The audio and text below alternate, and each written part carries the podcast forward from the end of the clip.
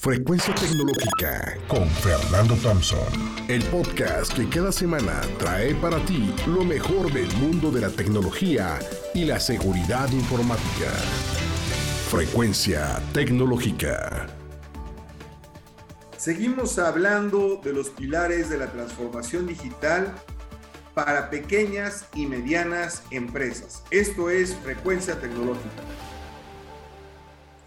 Ya sabemos que empresas de todo el mundo se están transformando porque quieren o porque deben.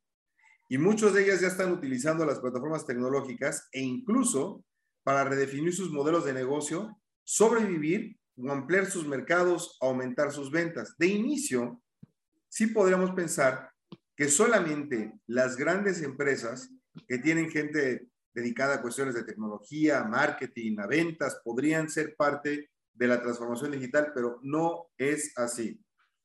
Debido a su gran estructura y procesos rígidos, muchas veces las empresas grandes pueden ser demasiado lentas para cambiar, de qué que el corporativo reacciona, de qué que se toman las decisiones, de qué que se ven los procesos, de qué que se dejan de las grillas.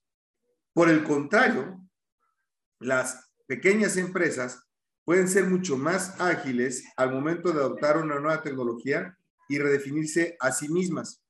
En nuestro país, las pymes, las pequeñas y las medianas empresas conforman el 64% del total de las empresas y generan cerca del 60% de todos los empleos. Así que si México pudiera potencializar digitalmente a todas las pymes, tendría un impacto muy positivo en la economía. Para lograr esta transformación digital, las pymes deben trabajar en seis pilares. Primero, la más importante de todas, mentalidad abierta al cambio. Mira, desgraciadamente, donde la enorme mayoría de las empresas fracasan, fallan, especialmente hablo de las empresas familiares, es porque han trabajado de la misma manera por mucho tiempo y con buenos resultados. Sin embargo, la transformación digital requiere un cambio de mentalidad, no un cambio tecnológico. ¿eh? Las pymes deben entender que la transformación digital requiere hacer las cosas de manera diferente. Segundo, mejorar la experiencia del cliente. Los clientes creen que una buena experiencia es un factor clave en la lealtad a una marca y muchos de ellos requieren una experiencia más personalizada y rápida. Es necesario, obviamente, utilizar plataformas tecnológicas para darle mayor valor a los clientes y no solamente en pensar en integrar una tecnología por integrarla, o si no, eso no va a funcionar.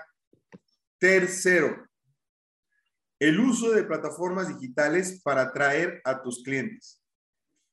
Todas las micro, pequeñas y medianas empresas deben aprender a utilizar correctamente redes sociales, buscadores, apps, la nube y otros canales digitales para conseguir más clientes. Especialmente en estos días, los clientes pasamos mucho más tiempo en Internet mucho más tiempo pegados en nuestros dispositivos.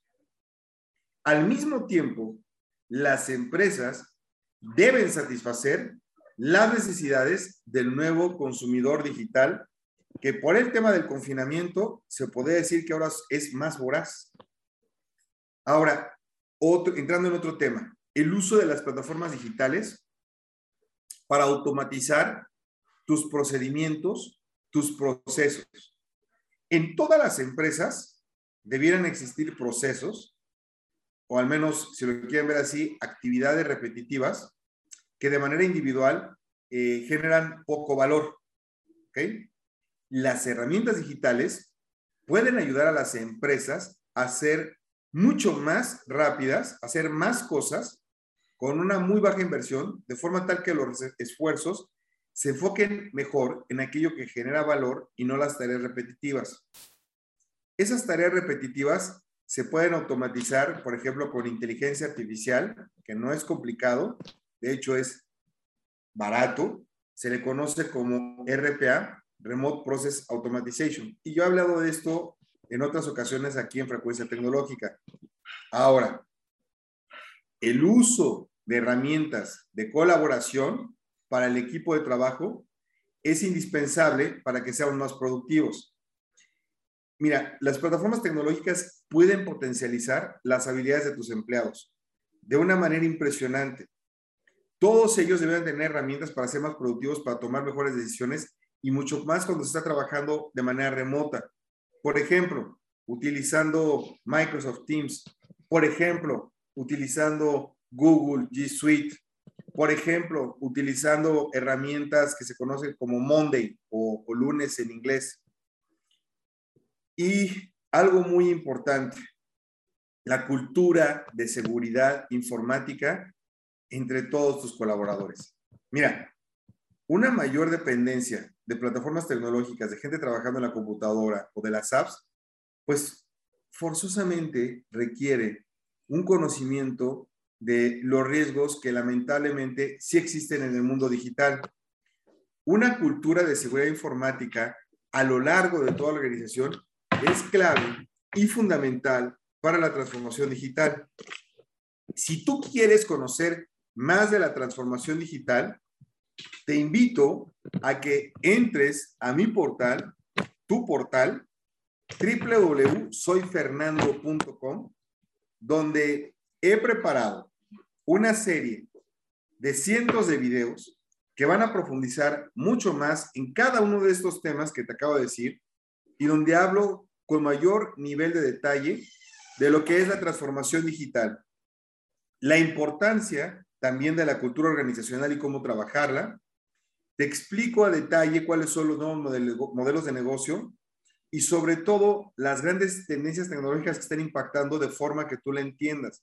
No te pierdas esta serie de videos, ahí vas a encontrar cadena de bloques, vas a encontrar Big Data, vas a encontrar el Internet de las Cosas, vas a encontrar realidad aumentada, realidad mixta, realidad virtual, vas a encontrar, en fin, una gama de, cuestiones tecnológicas que podrían ayudarte a dar ese gran paso. Recuérdalo, están a tu disposición en www.soyfernando.com. Nos escuchamos la próxima semana.